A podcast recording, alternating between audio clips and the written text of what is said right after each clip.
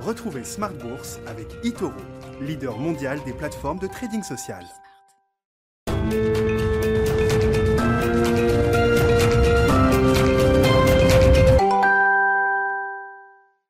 Et c'est reparti pour Smart Bourse, votre double dose quotidienne de marché en direct sur Bismart, chaque jour à la mi-journée 12h30, 13h et le soir la grande édition pendant une heure, le grand digest de l'information économique, financière et boursière à partir de 18h30. Au sommaire ce soir, des marchés qui marquent une pause, mais on est toujours dans une séquence de records euh, historiques ou quasi historiques pour un bon nombre de grands marchés, de marchés actions à travers le monde. On a vu Wall Street de retour d'un week-end de trois jours qui marquait des, des plus hauts historiques avant là aussi de, de calmer un peu le rythme. Le CAC 40 clôture autour de l'équilibre ce soir. Vous aurez le résumé complet de Nicolas Pagnès dans un instant depuis la salle de marché de Bourse Direct. Mais la, toile de fond, c'est qu'on a quand même des actions mondiales. Le MSCI Monde qui vient d'enchaîner 12 séances de hausse consécutives. C'est inédit depuis 2003. Le DAX en Europe est au-delà des 14 000 points. C'est un plus haut historique. Le Nikkei au Japon se rapproche petit à petit de son plus haut historique qui date d'il y a 30 euh, ans. Hein. Ça nous ramène à, à 1900 1990. Le Nikkei est au-delà des 30 000 points euh, désormais. On a une demande record pour la première émission obligataire italienne depuis l'avènement du gouvernement Draghi avec 110 milliards d'euros de demande pour la dette italienne euh, aujourd'hui et le Bitcoin qui a franchi un nouveau palier au-delà de 50 000 dollars. Voilà donc la situation de marché, la chronique du jour des marchés. On en parlera avec nos invités évidemment pendant 40 minutes. Et puis euh, notez également la très belle entrée en bourse, si je puis dire, de Technip Énergie, Technip Énergie qui est né du divorce entre Technip et l'américain FMC, fin de Technip FMC, et donc c'est Technip Énergie qui va être coté euh, à Paris, qui est coté à Paris sur le, sur le CAC 40. Euh, une entrée en fanfare puisque le titre a, bondi de près de 40% je crois euh, en clôture. Enfin on regardera également les small caps dans cette émission avec un, spécialiste à 19h15, c'est Pierre Chang qui sera avec nous, gérant de portefeuille chez Tocqueville Finance. Les small caps qui ont un, un gros coup d'avance quand même par rapport aux grandes capitalisations depuis euh, le début de l'année au moins.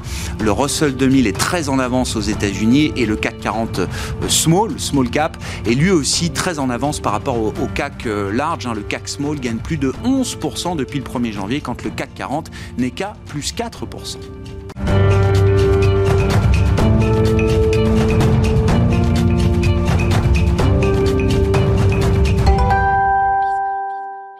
Une séance relativement calme en Europe avec des indices qui terminent à l'équilibre. Le résumé complet avec Nicolas Pagnès depuis la salle de marché de Bourse Directe. Clôture à l'équilibre ce soir pour le CAC 40. L'indice parisien reste sur son niveau des 5786 euh, points ce soir. La Bourse de Paris euh, reprend son souffle après la séance d'hier qui a porté l'indice parisien des 5700 points à un niveau euh, juste en dessous des 5800 points. Les indices américains qui hésitent également depuis l'ouverture alors que les investisseurs étaient nombreux à attendre de nouveaux records sur les indices américains en rattrapage de la clôture de Wall Street hier. Mais de manière générale, ces investisseurs sont de part et d'autre de l'Atlantique optimistes depuis le début de la semaine et espèrent un retour euh, à la normale rapide de l'économie, un espoir euh, conforté par les différentes statistiques publiées aujourd'hui. Aux États-Unis, tout d'abord, l'indice Empire Manufacturing de la fête de New York accélère un peu plus que prévu à 12,1 points en février contre 6 attendus. Euh, en zone euro, l'emploi progresse légèrement de 0,3% au quatrième trimestre, tandis que le PIB recule sur la même période, mais légèrement moins que prévu. L'indice euh, de confiance des investisseurs allemands progresse de son côté au mois de février. Il ressort à 71,2 points contre 61,8 points un mois plus tôt, alors que les analystes attendaient un repli de l'indicateur en question, une nouvelle qui montre euh, que l'optimisme revient sur le devant de la scène en Allemagne. Aux États-Unis, les perspectives d'un plan de relance bientôt adopté continuent d'alimenter les espoirs. Joe Biden a d'ailleurs prévu plusieurs déplacements, dont un dans le Wisconsin aujourd'hui pour euh, faire la promotion du plan donc de 1900 milliards de dollars auprès des Américains. Son objectif est de forcer euh, les sénateurs à voter le plan euh, face à la pression des citoyens sur le sujet. Un vote qui devrait avoir lieu au plus tard à la mi-mars, selon plusieurs observateurs, alors que les aides de l'ancien plan de relance prendront fin à cette date. Du côté des taux d'intérêt à présent, le contexte actuel fait remonter les rendements du bon du Trésor à 10 ans aux États-Unis qui atteignent 1,27% ce soir et le pétrole reste sur des niveaux élevés de son côté.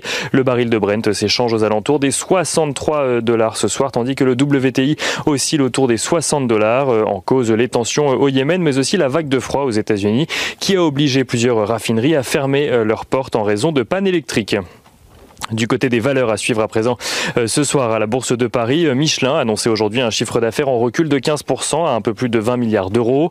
Euh, son résultat opérationnel des secteurs recule de son côté de 37%, mais ressort supérieur aux estimations prudentes du groupe.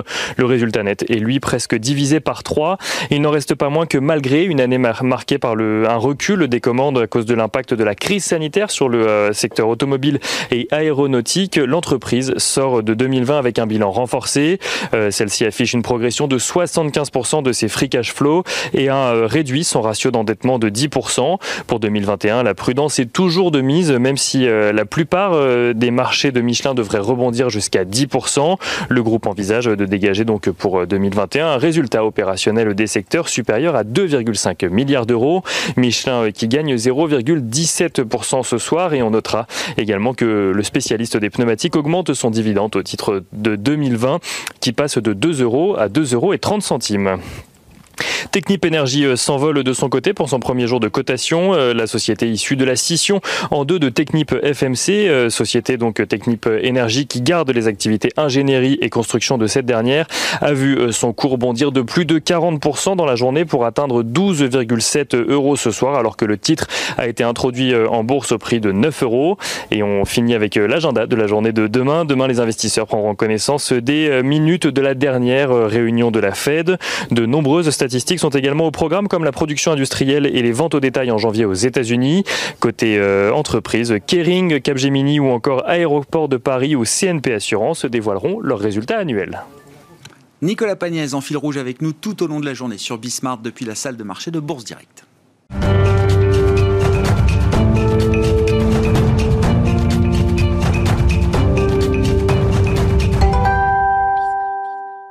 Trois invités avec nous chaque soir pour décrypter les mouvements de la planète marché. Delphine Dipidiotigé nous accompagne ce soir, DG d'Indo-Suez Gestion. Bonsoir et bienvenue euh, Delphine. Bonsoir Grégoire. Vincent Genzi, directeur de la stratégie de Cholet-Dupont est avec nous. Bonsoir Vincent. Bonsoir Grégoire. Merci d'être là. Merci à Igor Demac de nous accompagner enfin ce soir. Bonsoir Igor. Bonsoir Grégoire. Vous êtes conseiller en gestion de patrimoine chez Vital Épargne. Delphine, chaque jour qui passe nous amène de nouveaux records. Je le disais, 12 séances de hausse consécutives pour les actions mondiales dans leur ensemble.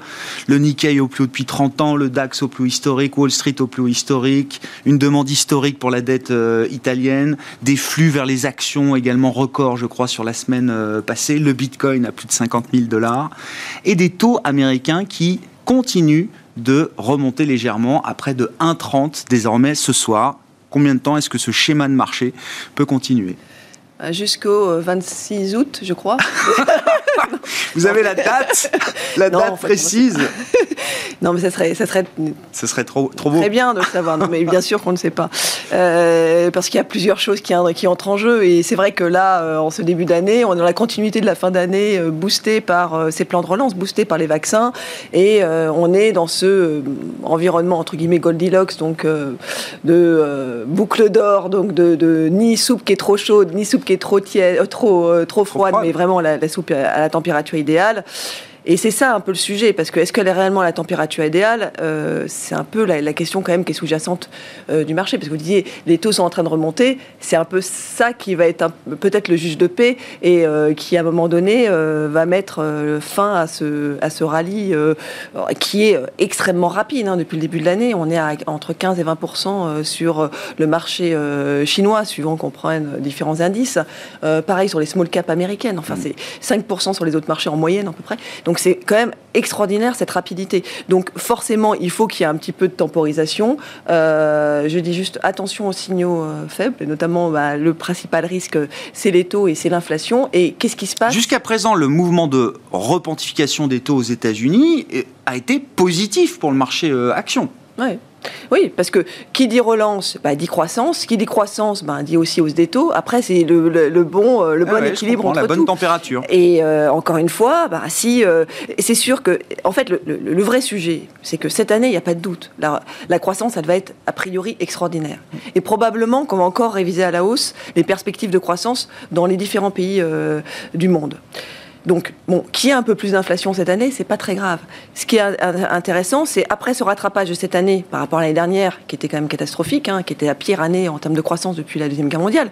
Comment va se passer les années suivantes? C'est un peu et, que- et quelle est finalement la trajectoire qu'on va prendre? Si on prend une trajectoire avec en effet euh, des croissances qui sont au-dessus des 3% qu'on est connu, euh, qu'on qu'on connaissait en fait des régimes d'avant, pourquoi pas? Mais probablement qu'on va pas aller vers ce schéma-là. C'est un peu le sujet. Donc, si on retrouve un, un- un schéma de croissance Ouais. qui est de nouveau faible, si on a des tensions qui sont euh, hautes, enfin fortes sur les taux, et forcément, ça peut mettre un peu euh, euh, ben, de, de tension sur les marchés, forcément.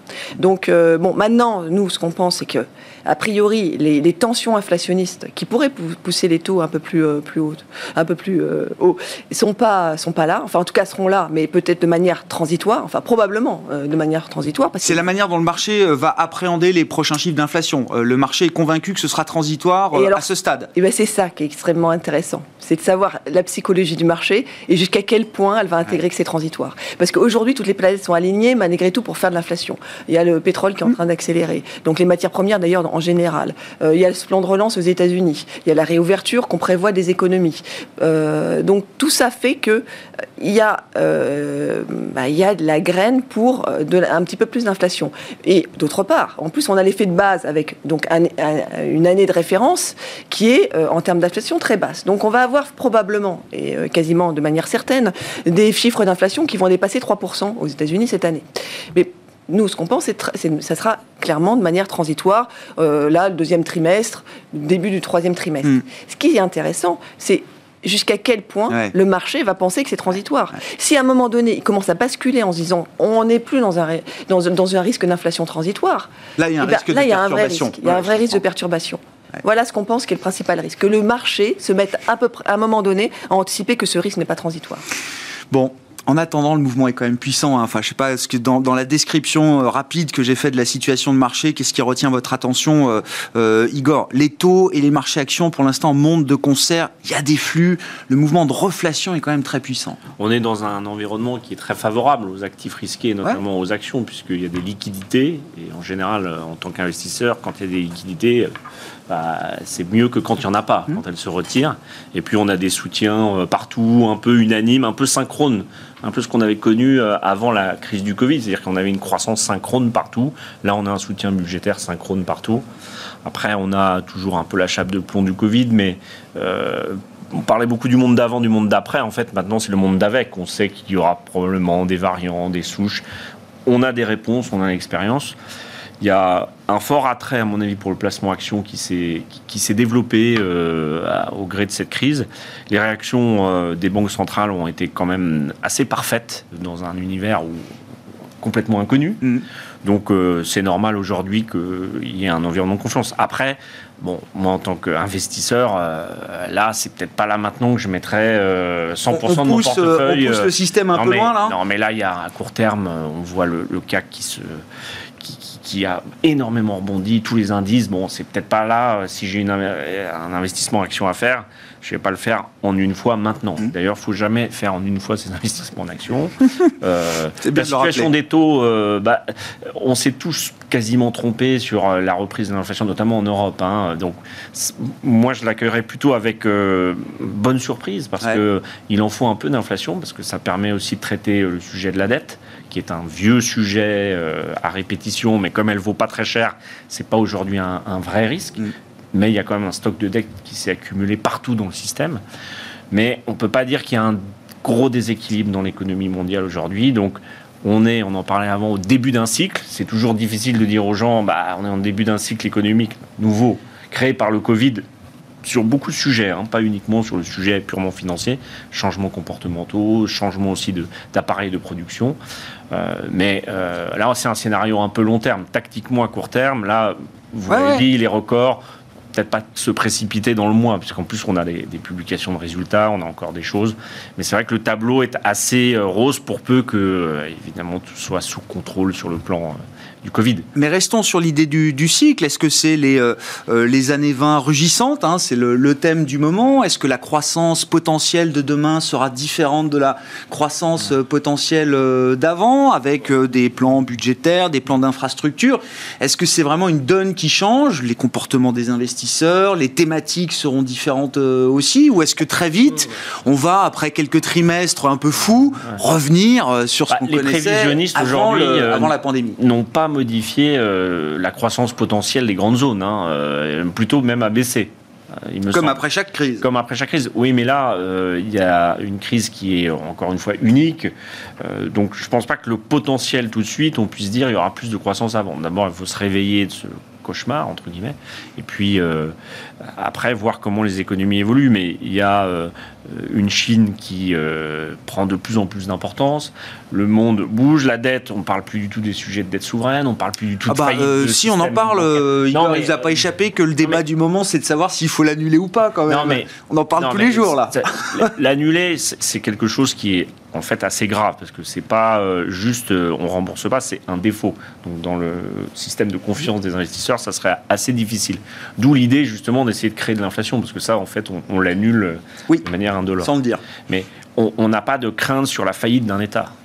C'est ça que je veux dire. Pour l'instant, aujourd'hui, euh, c'est est-ce que on spolie les créanciers des États Mais donc, Aujourd'hui, euh, le tableau est, assez rose, mais le potentiel de croissance, il avait été déjà amoindri, hein, notamment en Europe. Euh, on n'arrive pas du tout à sortir de la bande de aller 1,5, 2,5, et c'est plutôt 1,5, 2 de manière euh, pérenne. Et ça ne permet pas de rembourser les dettes, de financer les systèmes sociaux, de fournir le chômage, le plein emploi. Donc, nous, on sait qu'en Europe, on a un déficit de croissance. Et euh, ça se traduit par, euh, in fine, euh, des systèmes politiques sous tension, des agitations sociales, etc. Donc après, tout n'est pas euh, similaire. Hein. En Chine, aux États-Unis, les situations sont différentes. bien sûr, mais d'ailleurs, on voit les, les, flux vont vers euh, ces grandes zones-là plus que, plus que vers l'Europe, quand on regarde les flux globaux dans leur, dans leur totalité. Qu'est-ce qui vous intéresse dans les, les sujets qu'on évoque, euh, Vincent? À, quel stade du cycle sur les marchés ou Est-ce qu'on en est là, Quel type de, de, de scénario est-ce qu'on a intégré? Qu'est-ce qui peut se passer désormais quand on réfléchit à ces questions en tant que stratégiste? Premièrement, je partage euh, beaucoup des points de vue qui ont été exprimés hein, sur le côté temporaire de l'inflation euh, euh, cette année. Maintenant, à moyen, long terme, après 40 ans de désinflation, il y a bien un moment donné où ça va repartir dans l'autre sens. J'en suis archi convaincu. Ah mais Le point de départ, il est mmh. impossible à déterminer. De toute façon, il est les marchés sont incapables de déterminer le, sens de l'inflation. Les marchés sont toujours momentum, donc il n'y en a pas d'inflation, donc il n'y en aura pas, et on se trompe. Ou alors il y a trop d'inflation et ça va continuer et, elle, disparaît. Donc il faut être très modeste. Euh, en tout cas, je crois que dans notre univers d'investissement, on va regarder sur un an ou deux, donc je ne vois pas une, une inflation structurelle se mettre en place. Ça, c'est clair. Donc si, si, vous êtes archi convaincu d'un retour de l'inflation, mais quand vous dites à moyen euh, terme, c'est... 10 ans. Euh, d'accord, ok, non mais pour donner un peu la, perspective des choses. D'accord, pour l'instant, je ne m'en Mais sur 12-18 euh, mois, vous ne feriez pas ce pareil. Non, non, non, il y aura une remontée conjoncturelle parce que c'est tellement facile à voir. ça. C'est écrit dans les... Si on reste avec une inflation qui reste à 2, 2,5 aux États-Unis, voire à 1,5 en Europe, on serait ravis. Mm. Donc c'est pas très très grave. Que les taux remontent encore un petit peu, c'est possible. Je crois que ça va effectivement euh, changer un petit peu la manière dont on analyse les marchés. Mais comme on a encore des valorisations relatives des actions par rapport aux taux, ça nous laisse encore beaucoup de marge même aux États-Unis. Je pense que tant que les taux ne sont pas arrivés à 2, 2,5, euh, on n'a pas trop d'inquiétude sur la, valorisation relative des actions, d'autant qu'on est en début de cycle avec des croissances des résultats qui, d'une année après l'autre, font que la valorisation par les PE diminue. Hein. Donc, je ne suis pas trop inquiet là-dessus. En ce qui concerne la croissance, c'est vrai qu'elle va être très différente selon les zones. Mais c'est comme ça depuis 10 ans, si ce n'est plus. Donc euh, l'Europe va rester un peu le parent pauvre de la croissance. Est-ce que c'est forcément négatif euh, Un peu pour l'Europe. Mais quand il doit y avoir des phases de rattrapage, l'Europe et les marchés boursiers mmh. européens sont là pour nous le montrer. Euh, j'aurais envie d'introduire une notion un peu différente qui est, vous en avez parlé un petit peu sur le potentiel de croissance. Euh, on est quand même dans des pays très matures sur le plan démographique, sur le plan de la civilisation. Et donc, l'Europe a une croissance structurelle qui diminue sur le long terme. Les États-Unis arrivaient à la, à la maintenir aux alentours de 3 hein, bon an, mal an, depuis 20 ans. Euh, quels vont être les moteurs d'une nouvelle croissance? Je crois qu'on commence à les voir, ces nouveaux moteurs. On les voit parce qu'il y a un comportement vis-à-vis de l'environnement qui a changé partout. Et Dieu sait qu'on n'a pas encore fait tous les efforts pour maintenir un taux de croissance moins consommateur d'énergie, de matières premières, de gaspillage, etc. Donc là, il y a un aspect colossal en termes d'investissement futur. Et on n'en voit que les débuts que les débuts. Mmh. Hein. Euh, et deuxièmement, euh, il peut y avoir un autre moteur euh, qui est né un peu du Covid, qui est le changement des comportements, le télétravail et tous les outils qui ont, qui ont émergé de plus de, productivité, c'est ce qui résulte de aussi. Voilà. Donc je pense que ces deux thèmes de transformation de ah l'économie qui peuvent être des, des, des, réacteurs, des moteurs de la croissance future. Je rappelle qu'au début des années 90, personne sur la planète n'imaginait l'an 2000 en termes de vitesse à laquelle ça allait arriver. Et l'an 2000, ça fait une bulle qui s'est cassé la figure, mais les technologies sont restées et ont fait la croissance des dix années qui ont suivi.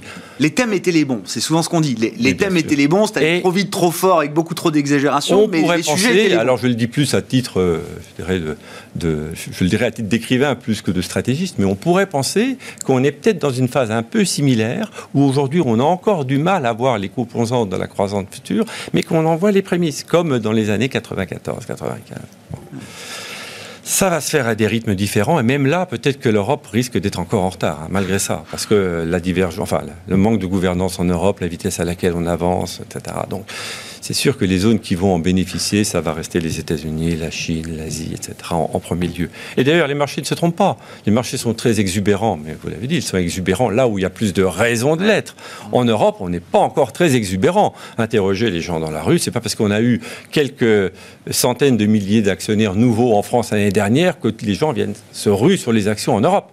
Hein. Donc il y a encore beaucoup de marge, encore beaucoup de potentiel, mais ce qui est enquiquinant, c'est qu'on voit effectivement des poche de bulles qui s'allument un petit peu partout. Est-ce que c'est suffisant pour faire dérailler le cycle? À mon avis, non à un moment donné, ça fera peut-être dérailler un peu la hausse des marchés, mais en début de cycle économique, on voit rarement quand même des cracks liés à des bulles qui éclatent. Donc c'est quand même plutôt des fins trous d'air peut-être, hein. et si trous d'air, c'est des points d'entrée. Voilà. Alors quant à, l'aspect très court terme qu'on a évoqué sur la hausse euh, des, marchés, c'est vrai qu'après euh, ces dix jours de hausse très importants, les marchés ont besoin de souffler. Est-ce que ce sera une baisse? On a annoncé des baisses euh, à la fin du mois de janvier, elles n'ont pas eu lieu. Je pense plutôt sur un plateau, avec à l'intérieur de ce plateau des opportunités sur des secteurs sur des valeurs. Le max de baisse qu'on ait eu, c'est 5%. Hein. oui, c'est bah, logique dans un marché haussier. c'est logique.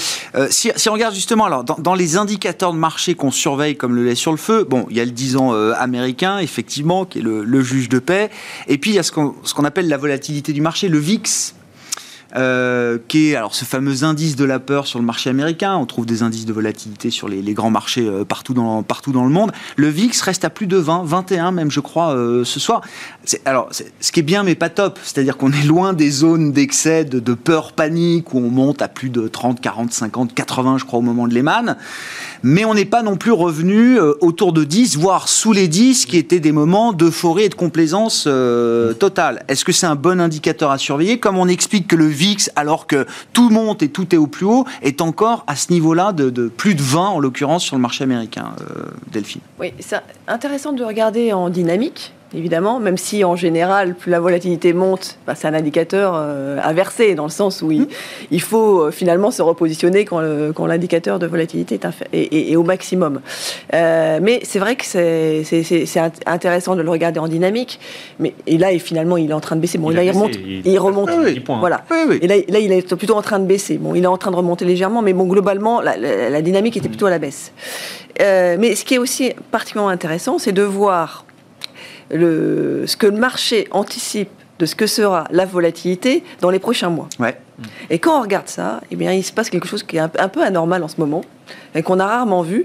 C'est-à-dire que généralement, ben, euh, si- il peut y avoir des tensions sur le court terme ou au contraire euh, bah, des, au- euh, au- bah, des accalmies, mais finalement, c'est relativement, c'est une courbe qui est relativement plate. Quoi généralement. Là, ce qu'on observe, c'est qu'il y a un, un vrai décalage entre la volatilité juste spot et puis ben, celle qu'on voit à partir d'avril.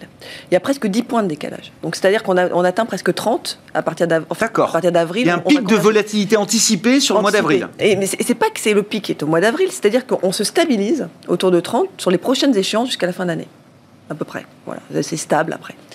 Euh, donc comment on explique ça? Bah, Déjà, la première explication, c'est qu'on se dit, bah, il y a des gens qui achètent des protections. Enfin, Ouais. d'ailleurs, notamment, c'est surtout sur les puts, hein. donc les achats de protection. Donc on regarde dans le détail, les, les- les investisseurs ont plutôt acheté des protections à partir d'avril. Enfin, en tout cas, à partir des échéances Mmh. d'avril, euh, euh, et, et- et même peut-être plus loin, en fait, réellement, c'est plutôt euh, même après, après l'été. Enfin, l'été. Donc ça, c'est intéressant. Donc on se dit pourquoi ils achètent des, des- des- Ouais. des protections. Donc peut-être qu'il y a beaucoup d'incertitudes à attendre euh, bah, après, après, le premier, enfin, après le premier trimestre, deuxième trimestre. Qu'est-ce qu'on attend? Bah, On attend probablement, c'est vrai, les effets du stimulus. Peut-être quand même la, la vérité, entre guillemets, de la réouverture des économies. Oui, c'est ça. Ça sera, ça sera intéressant. Euh, et euh, bon, et globalement, on n'attend pas non plus, on n'a pas d'événement particulier, on n'a pas d'élection. Au moment où on va rouvrir les économies, le- les investisseurs craignent que ce soit euh, Donc, ils ont protégé con- leur- que ce soit négatif pour le marché. Voilà, ils ont protégé leur portefeuille en se disant il y aura sûrement plus de volatilité dans le futur que maintenant. Ça, c'est une première chose. D'autre part, il y a un autre phénomène qui, a accentué le- ce phénomène-là, c'est que les investisseurs ont surtout beaucoup, euh, finalement, vendu la volatilité courte, enfin la volatilité euh, tout de suite. C'est-à-dire que les résultats sont bons, notamment aux États-Unis, enfin aussi en Europe, notamment en Mm, Europe, mm. ils sont très très bons. Mais euh, les résultats du tri- quatrième trimestre étaient bons. Et ce qu'on a remarqué, c'est que les investisseurs ont plutôt, finalement, euh, au lieu de vendre directement certains euh, bah, leurs titres, ont plutôt vendu des calls. Mhm. Donc là, c'est dans l'autre sens, c'est pas par rapport à la protection, mais en fait, ils ont finalement euh, décidé de vendre à un certain, à un certain prix, donc ils ont vendu des calls. Ça a appuyé sur la volatilité court terme. Donc on a cette vente de calls à court terme, enfin sur les, les- la volatilité spot, sur les échéances spot, et puis sur les échéances plus long terme, ben, on a plutôt On des achats de protège, on protection. achète des Ce qui est intéressant, c'est que ça, ça c'est ce qu'on remarque du marché. Mais ce qui est aussi sous-jacent, et ce qui est aussi intéressant, et ce qui est la conséquence aussi de ce qu'on a vu en début d'année avec euh, l'affaire GameStop, on en parlait tout à l'heure, Ouais. c'est qu'il y a des acteurs qui sont un peu moins présents aussi dans ce, dans ce marché-là. Ce sont, le, eh ben, ce Ceux qui ont perdu quelques plumes, c'est ça, dans Voilà. l'affaire GameStop, d'accord. Et donc généralement qui équilibrait un Ouais. peu euh, bah, ces, euh, bah, ces investisseurs qui sont plutôt des investisseurs long terme qui, qui, qui se protègent contre la volatilité, eux en, en- en- généralement étaient plutôt vendeurs sur le long terme. Ce qu'on voit, c'est que ces hedge funds aujourd'hui ils sont un peu moins présents. Ouais. Voilà. Donc ça c'est pour. Et alors après qu'est-ce qu'on en fait de tout ça? C'est Ouais. un peu la bonne question. Ouais. Qu'est-ce qu'on en fait? Euh, bah, On peut quand même se dire que globalement, c'est quand même intéressant, c'est que les- les- si les gens se protègent quand même euh, à moyen terme, c'est que souvent c'est quand même reversal indicator.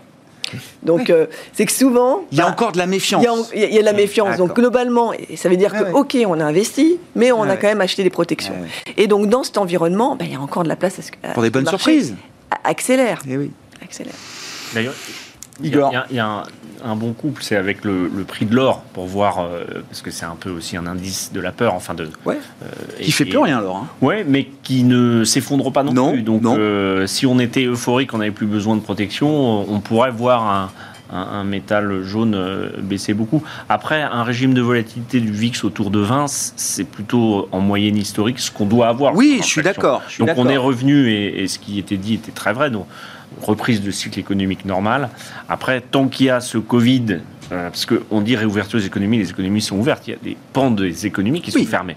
Euh, en Espagne, on peut aller au restaurant, par exemple. hein. Oui, en Italie aussi. Oui. La réouverture complète, j'allais dire, des économies.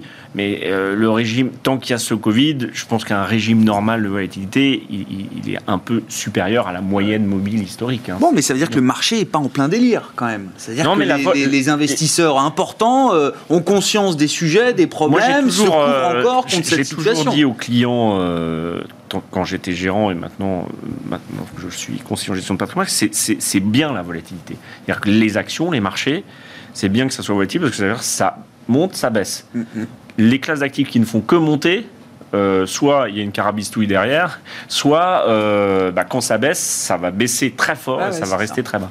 Donc euh, c'est un ami du gérant ou la volatilité. Bon, il faut pas acheter la volatilité, enfin un marché très haut avec une très forte volatilité. La volatilité, c'est quand même bien quand les marchés sont baissiers. Pour l'instant, c'est vrai que moi je disais là, j'ai pas trop envie de me mettre dans le Oui, dans, oui, oui. dans la seringue. En tout cas, à 100% d'un portefeuille que j'aurais décidé de mettre euh, dans les actions. Ouais. Je pense que des portefeuilles dynamiques actions, ils sont plus autour de 60, 70, parce que euh, on prend la surperf et la perf qu'on a, qu'on a accumulée depuis novembre, Ouais, qui ça. est exceptionnelle.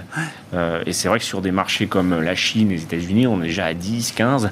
Bon, moi, je fais toujours la petite euh, règle en disant, vous vous rendez compte si vous annualisez Ah oui, oui, oui. et là, tout de suite, mais même sans annualiser, c'est une année client- déjà très bonne quand on a fait faire 15%. faire 15, c'est déjà exceptionnel. Oui, si, oui. si on nous signait 15 tous les ans, Ah euh, oui. bon, euh, voilà, donc, donc il faut se rendre compte des proportions des choses. Et Ouais. effectivement, il y a quand même des petites bulles par-ci par-là. Euh, Vincent, si vous avez des remarques complémentaires, n'hésitez pas. Je voulais qu'on dise un mot quand même, puisqu'on on l'a évoqué, mais sans, sans en dire plus, la période de résultats d'entreprise. Qu'est-ce que vous retenez des, des- des grandes masses, des secteurs peut-être les plus intéressants, ceux qui vous intéressent le plus Voilà, on a passé une bonne partie des résultats là aux États-Unis notamment.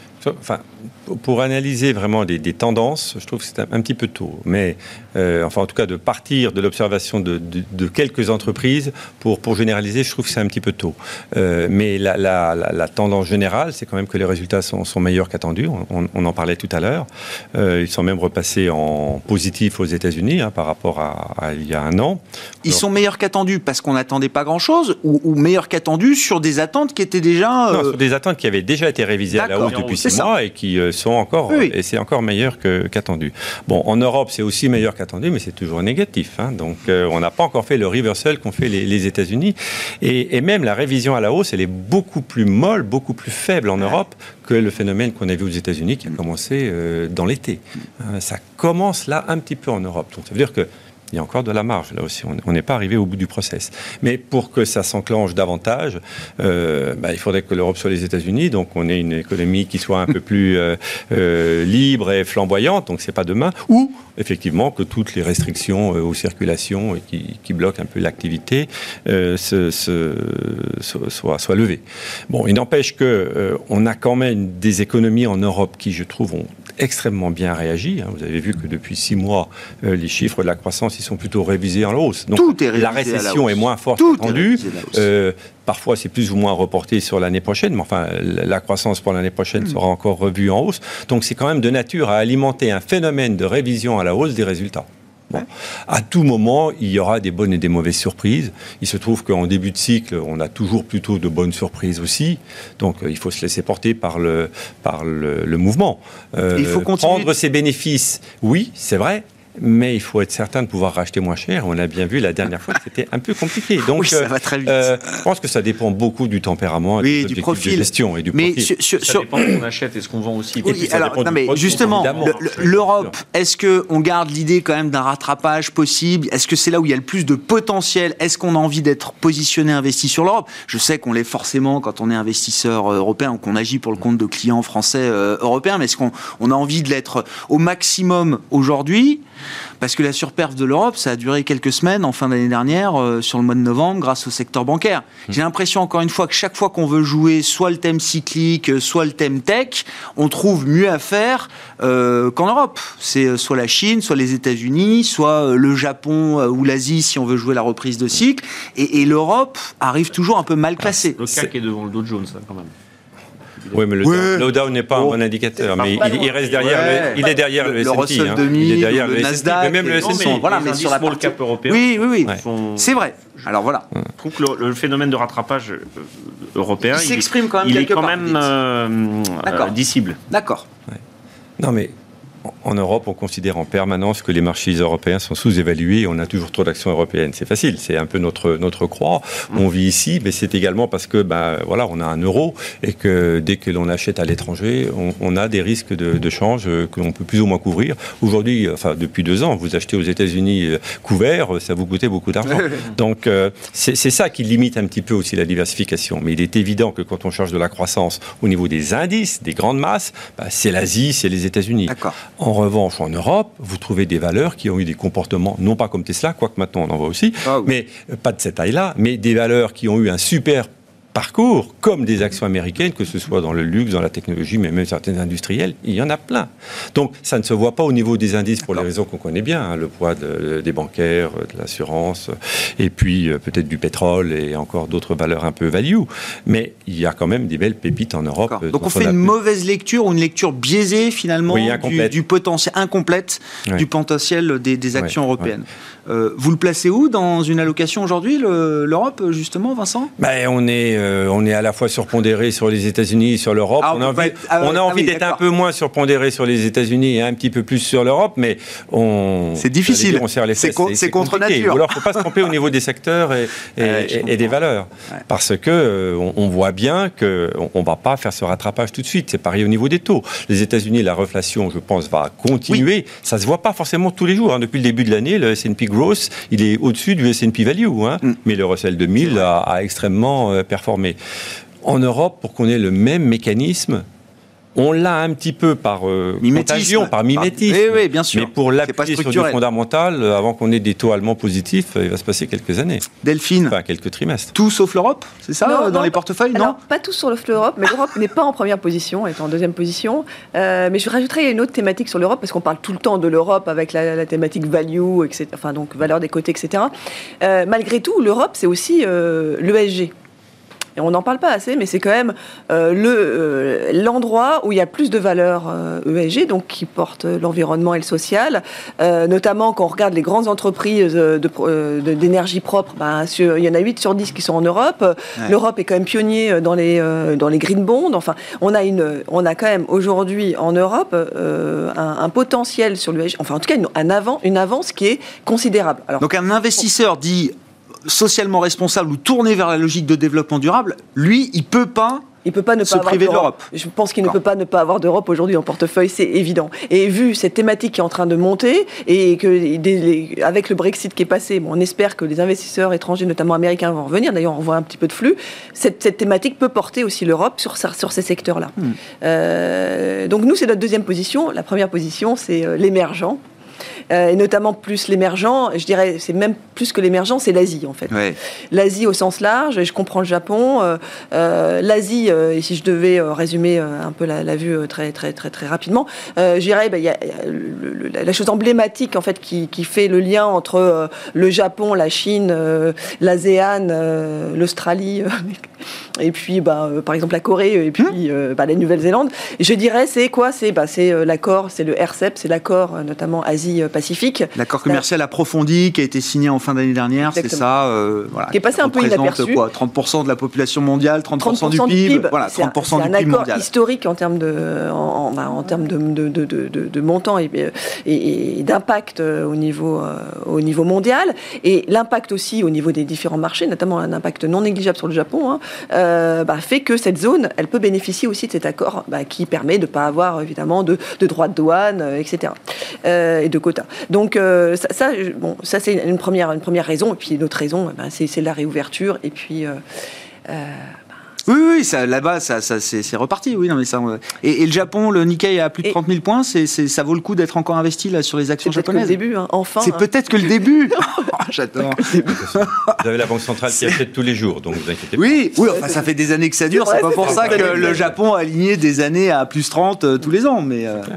Non, et puis on n'en a pas parlé. On parle là des actions, mais sur les obligations. Alors je ne parle pas des obligations chinoises, euh, pardon, euh, japonaises, non. Mais les obligations asiatiques aujourd'hui, s'il y a vraiment un endroit euh, qui reste relativement intéressant, c'est quand même les obligations du, asiatiques, hein, qui hmm. n'ont pas encore retrouvé leur niveau les plus bas, alors que c'est le cas partout ailleurs. Igor, sur les thèmes de marché, si vous voulez euh, réagir. Et puis, euh, vous vouliez parler des, rachats d'actions. Bah, enfin, moi, je mets ça dans le, paquet des opérations financières. Ça va des introductions en bourse, des SPAC, le retour du dividende, les scissions. Dès qu'il y a une boîte qui marche, hop, on la cote. Et puis, euh, ce qui marche pas, on essaye de le, on essaye de le camoufler. Je voulais rebondir sur l'ESG parce que c'est vrai que l'Europe a pris une avance très importante. Mais comme souvent en Europe, on traite ça par la norme. Donc, le temps que ça se mette en place, maintenant, il y a quand la Chine voudra faire de l'ESG, euh, et on voit déjà un des fonds actions chinoises avec des critères, ou les États-Unis, je pense qu'ils iront beaucoup plus vite. Et donc, euh, on va perdre assez vite l'avantage. Donc, c'est eux qui imposeront leurs normes, au final Non, pas. Eux n'imposent. Euh, en fait, c'est pas comme ça que ça se passe dans le monde anglo-saxon. On, ne passe pas des, des, mois à faire des normes et des textes. On les met dans les statuts des entreprises. Et puis après, vous avez des vigies qui sont les marchés, qui sont les administrateurs indépendants. Euh, nous, la dissociation du rôle de président euh, du conseil d'administration euh, en, France, bon, je veux bien qu'on soit très ESG en France, mais on a beaucoup de retard hein, sur beaucoup de sujets par rapport au, au capitalisme anglo-saxon qui est dupliqué en Chine avec la chape de plomb communiste. Donc c'était juste pour dire, on a encore un peu d'avance. Mais c'est vrai que bon, on voit la vitesse à laquelle oui, la ça Chine vite On n'a pas vraiment trouvé de vaccin en Europe. Enfin bon, il y, a la société franco-autrichienne euh, et puis il y a Pfizer. Bah, quand même, euh, BioNTech. Euh, oui, mais à, l'échelle de ce qu'on dépense en termes de, dépenses de santé, de, de c'est pas nous qui avons été quand même très leaders. Et, et, je ne parle même pas de la France. Hein puisque bon, il y a la société nantaise, mais euh, en gros, donc on est quand même un peu en retard. Valneva, c'est le vaccin de Valneva et pas celui de Sanofi. Euh, voilà, c'est un peu. Euh, c'est vrai que bon, on a cet avantage en Europe, et puis on a surtout en Europe encore, quand on parle des indices européens, il faut regarder, il y a des valeurs européennes mondiales. Hein. Donc c'est pas parce qu'elles sont cotées en France, en Italie. Lire l'Europe à travers la seule performance des indices ou des grands indices. Ou, de l'analyse du PIB, parce que je pense que le, PIB européen, Bernard Arnault, il n'est pas arrivé dessus, hein, parce que c'est pas celui qui lui donne le plus. Donc après, sur les opérations, alors, fin d'année dernière, euh, record historique d'IPO.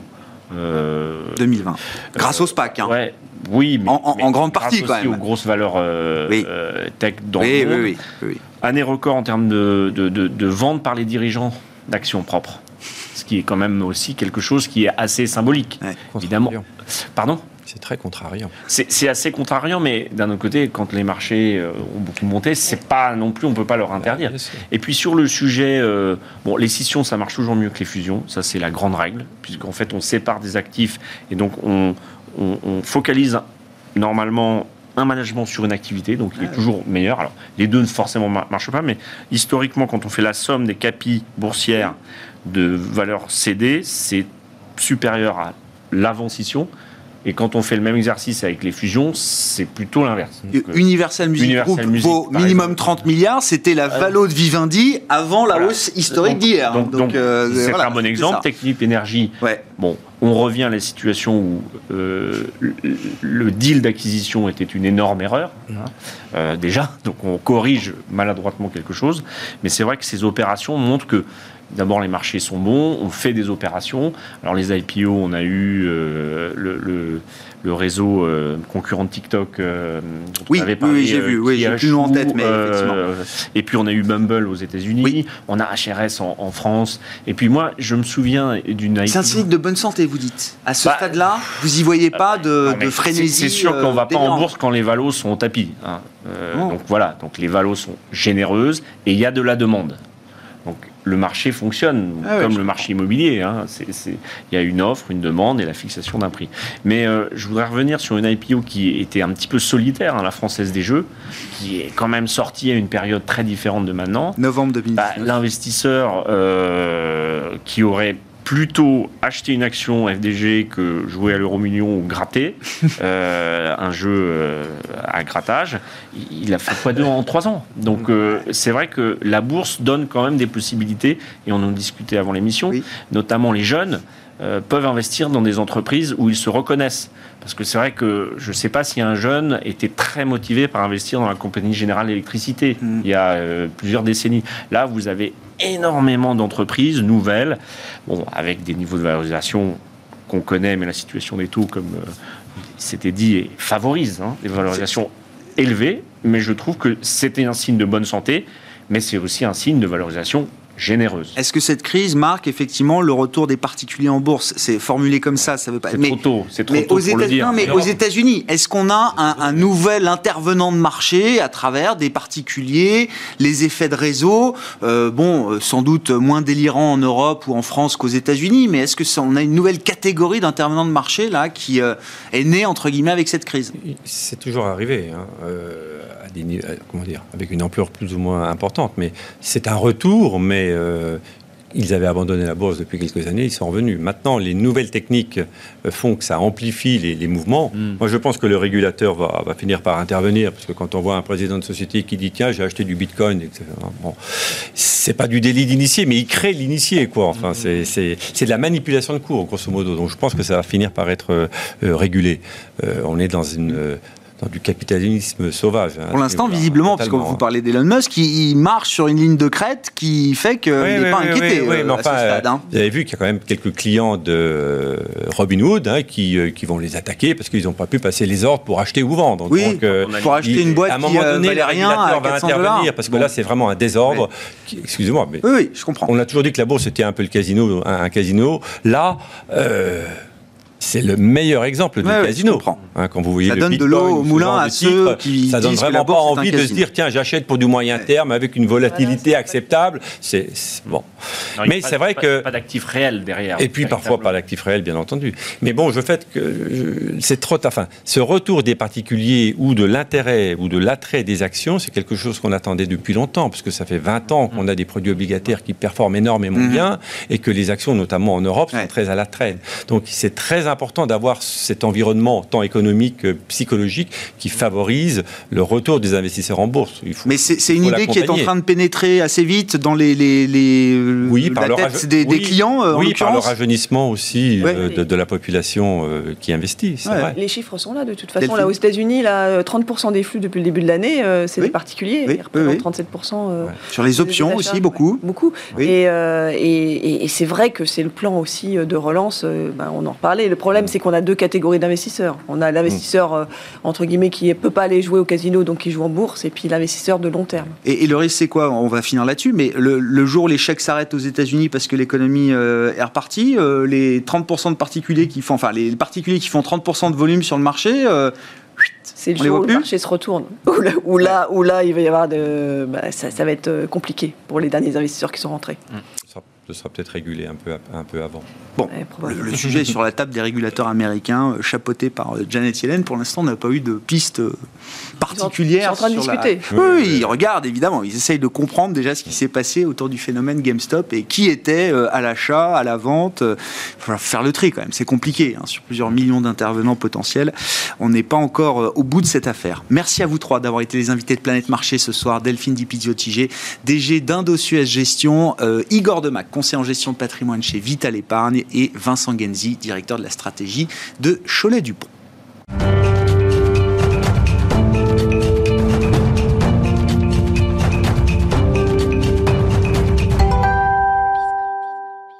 Le dernier quart d'heure de Smart Bourse, c'est le quart d'heure thématique. Chaque soir, marché à thème. Le thème du jour, c'est le thème des petites capitalisations boursières, le thème des small caps. On en parle avec un spécialiste, gérant de portefeuille chez Tocqueville Finance, Pierre Chang, qui est à mes côtés en plateau. Bonsoir et bienvenue, euh, Pierre. Le, débat d'avant s'est terminé sur le, retour des particuliers en bourse. Alors, version américaine avec l'affaire GameStop, version plus française avec l'introduction en bourse de la FDJ il y a un an et demi, et puis effectivement des, des comptes euh, d'investisseurs actions qui se sont quand même multiplié depuis, euh, depuis un an.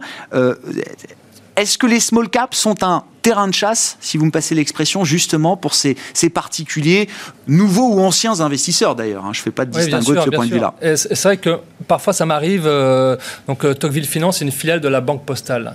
et la Banque Postale a des, beaucoup de clients particuliers. Donc ça m'arrive parfois de m'exprimer devant eux. Et ils sont, je vois qu'il y a énormément de passionnés. D'ailleurs, moi aussi dans mon entourage, je pense qu'on a tous des gens passionnés par la bourse. Et c'est vrai qu'ils ils investissent ils aiment bien les valeurs moyennes parce que c'est facile à comprendre, c'est un périmètre euh, euh, voilà, facile à appréhender, à vraiment comprendre l'activité. Souvent, les, petites valeurs sont des, des pure players sur leur métier. Et donc, euh, c'est beaucoup plus appréhendable pour un particulier dont ce n'est pas le métier. Donc ça, c'est le premier élément aussi. Dans, dans les small caps, ce qu'on voit aussi, c'est que quand on cherche vraiment un véhicule pur pour jouer un tendance, souvent on va être orienté vers, des valeurs moyennes parce que les géants, eux, ils sont très diversifiés. C'est des conglomérats, il y a différentes divisions, activités. Et donc là, euh, voilà, sachant qu'aujourd'hui on est vraiment dans un environnement euh, d'innovation, on est dans un environnement de disruption permanente sur plein de sujets. Il y a beaucoup de, de nouvelles technologies qui arrivent. Et c'est vrai que la disruption, ce sont les petits qui disruptent les gros. Et donc, on trouve les disrupteurs chez les petits. Et ça, c'est un sujet qu'on voit beaucoup sur le marché. Mm.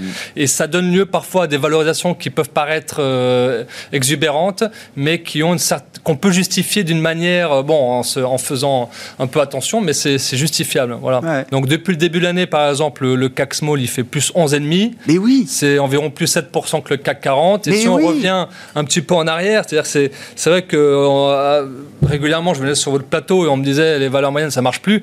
Mais en fait, les valeurs moyennes, voilà, ça a duré deux ans. Voilà, allez, 18-24 mois. 18-24 mois, d'accord. Mais en général, euh, les valeurs moyennes, elles font plus 10% par an. Quoi. C'est, quoi des stocks, enfin des valeurs très retail là, que, que vous pouvez identifier dans ce segment de marché euh, Alors, des valeurs retail. Donc, qu'est-ce qu'on, fait les particuliers? Parce que 2020, c'est une année historique de ce sujet-là. C'est vraiment les particuliers qui sont revenus. On avait déjà vu ça 400 000 euh, nouveaux investisseurs, nous dit l'AMF, ou des gens qui n'avaient pas investi ces dernières années. Exactement. Et surtout aussi des comptes titres qui étaient là, mais qui n'étaient pas actifs. Et là, on a un million de comptes qui se sont activés en 2020, eh donc c'est, c'est énorme.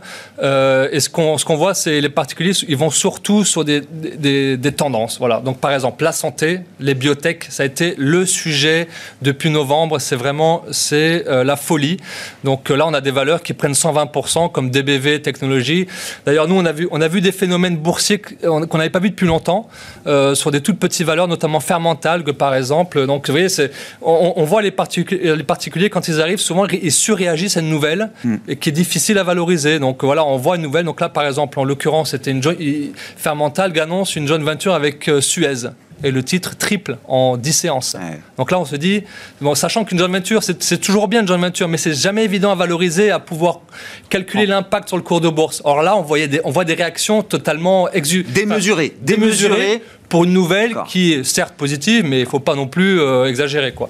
Donc là, on a vu vraiment, ça c'est le genre de phénomène qu'on a pu constater aussi sur les biotech. Et là, vous avez n'importe quelle biotech qui met le mot vaccin dans un, dans un communiqué. Euh, voilà. Donc on a des DBV technologies, par exemple, plus 120% c'est, depuis le début de l'année. si on a des investisseurs qui, font, qui ne font pas ou qui font moins attention à la valeur des fondamentaux, euh, et qui investissent sur du momentum, sur de la, de la tendance. Est-ce que pour vous, investisseurs professionnels, vous regardez quand même, j'imagine, encore les fondamentaux de ce que vous achetez, est-ce que ça, est-ce que ça complique euh, la situation? Euh, Alors c'est très difficile, ça je vous le cache pas, c'est vraiment compliqué, sachant que par exemple là récemment on a une introduction en bourse d'une société dans l'hydrogène, donc c'est, ça s'appelle HRS, donc Hydrogen Refueling Solutions, et c'est une société qui fait peu de, peu chiffre d'affaires, quelques millions, hein, et ça vaut aussi 100 millions en bourse. Il y a eu plus de 30 000 particuliers sur l'IPO. Exactement, ça a été vraiment un succès. pourquoi? Parce que là, on est vraiment la société disruptive sur un méga trend. Voilà. Donc là, on a tous les ingrédients. Oui, on coche toutes les cases. Alors maintenant, y compris le fait qu'elle ne soit pas rentable, effectivement, qu'elle ne fasse pas de chef d'affaires et pas de rentabilité. Donc ce sont surtout des gens qui viennent d'air liquide, des gens qui ont une bonne expérience dans la, mécanique euh, des, fluides.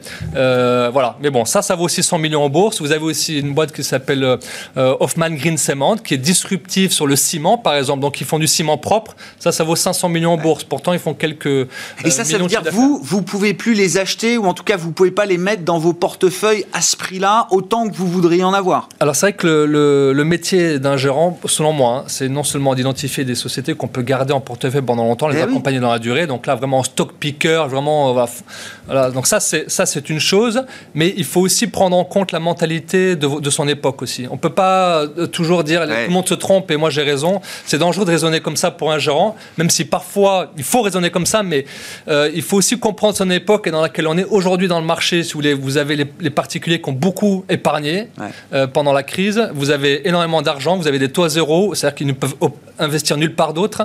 Et donc, euh, c'est vrai que les actions sont, euh, enfin, c'est vraiment un environnement où il faut investir, où c'est inévitable.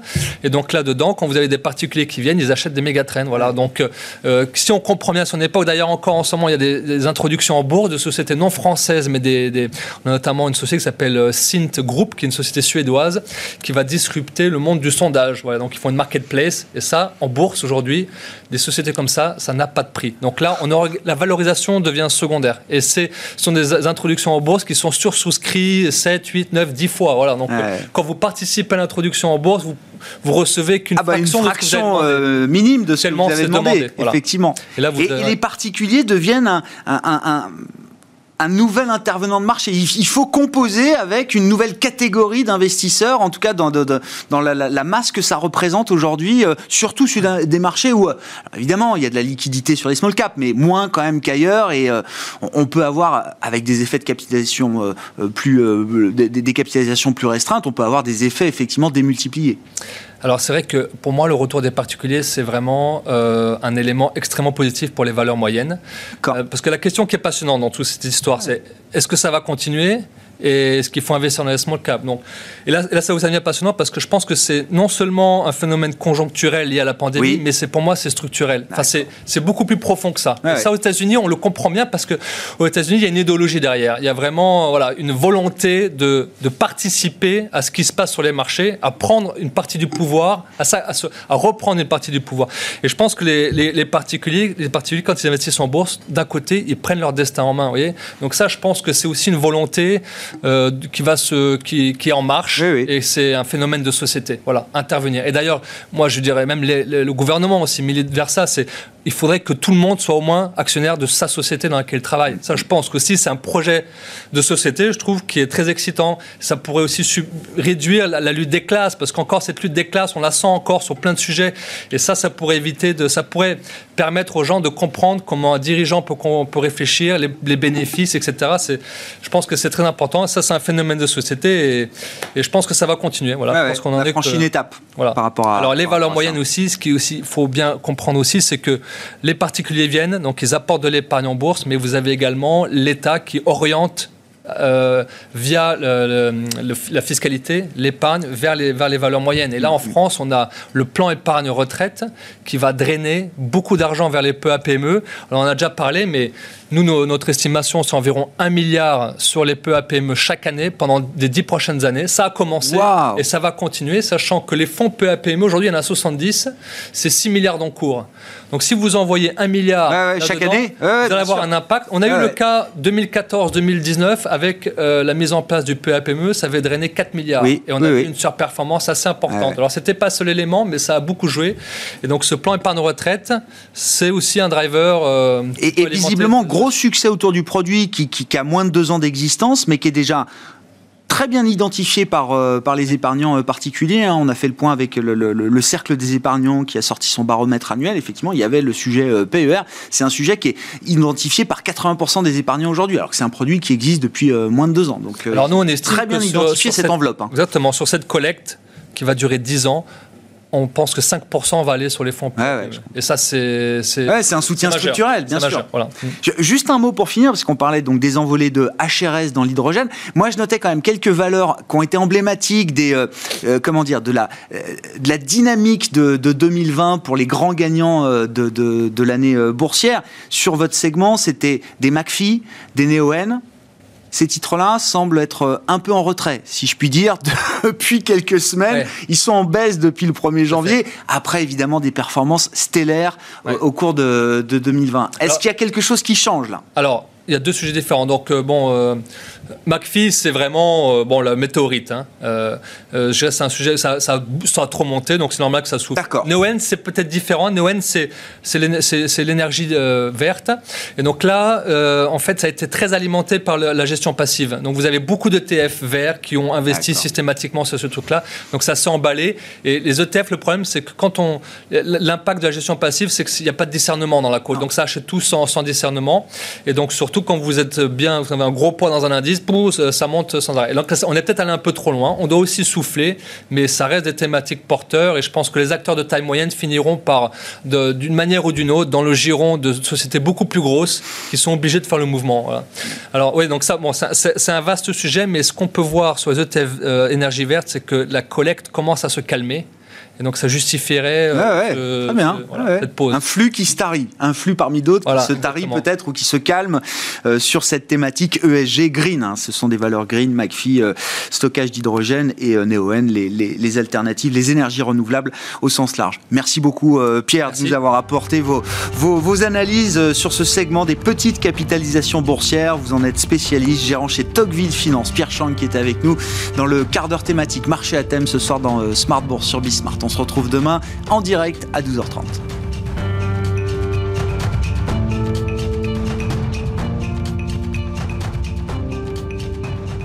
C'était Smart Bourse avec Itoro, leader mondial des plateformes de trading social.